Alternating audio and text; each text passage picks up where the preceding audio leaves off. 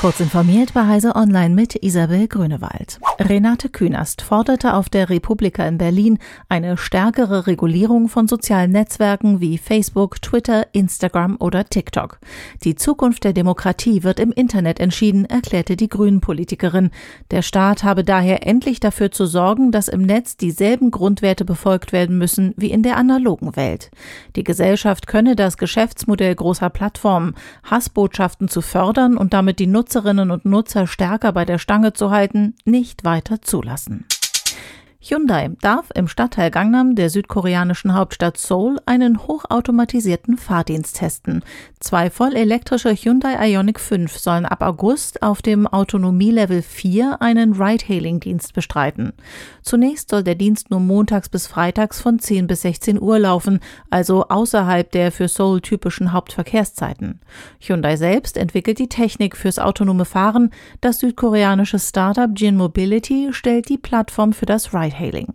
Automatisierte Autos waren in Seoul auch vorher schon testweise im Einsatz, aber noch nicht in einem solch belebten Stadtteil wie Gangnam. Eine neue wissenschaftliche Analyse verschiedener Reaktortypen dämpft Erwartungen an neuartige, modulare Atomkraftwerke, auch Mini-AKW genannt. Lindsay M. Kroll von der Swedish Nuclear Fuel and Waste Management Company und ihre Kollegen vom Center for International Security and Cooperation der amerikanischen Stanford University stellen darin fest, dass sich das weltweit noch ungelöste Problem der Atommüllentsorgung mit diesen Kleinreaktoren im Vergleich zu den heute laufenden leicht Leichtwasserreaktoren sogar noch vergrößern könnte. Das berichtet Technology Review. So müsse zum Beispiel bei einem kleinen schnellen Brüter mit der 30-fachen Müllmenge gerechnet werden. Angesichts des neu erwachten Interesses in den USA an UFO-Sichtungen wird auch die NASA eine unabhängige Untersuchung der unidentifizierten Flugobjekte durchführen. Ein von dem Astrophysiker David Sperger geleitetes Team soll ab Herbst neun Monate lang Daten zusammentragen und ausarbeiten, wie die Phänomene in Zukunft am besten untersucht werden können.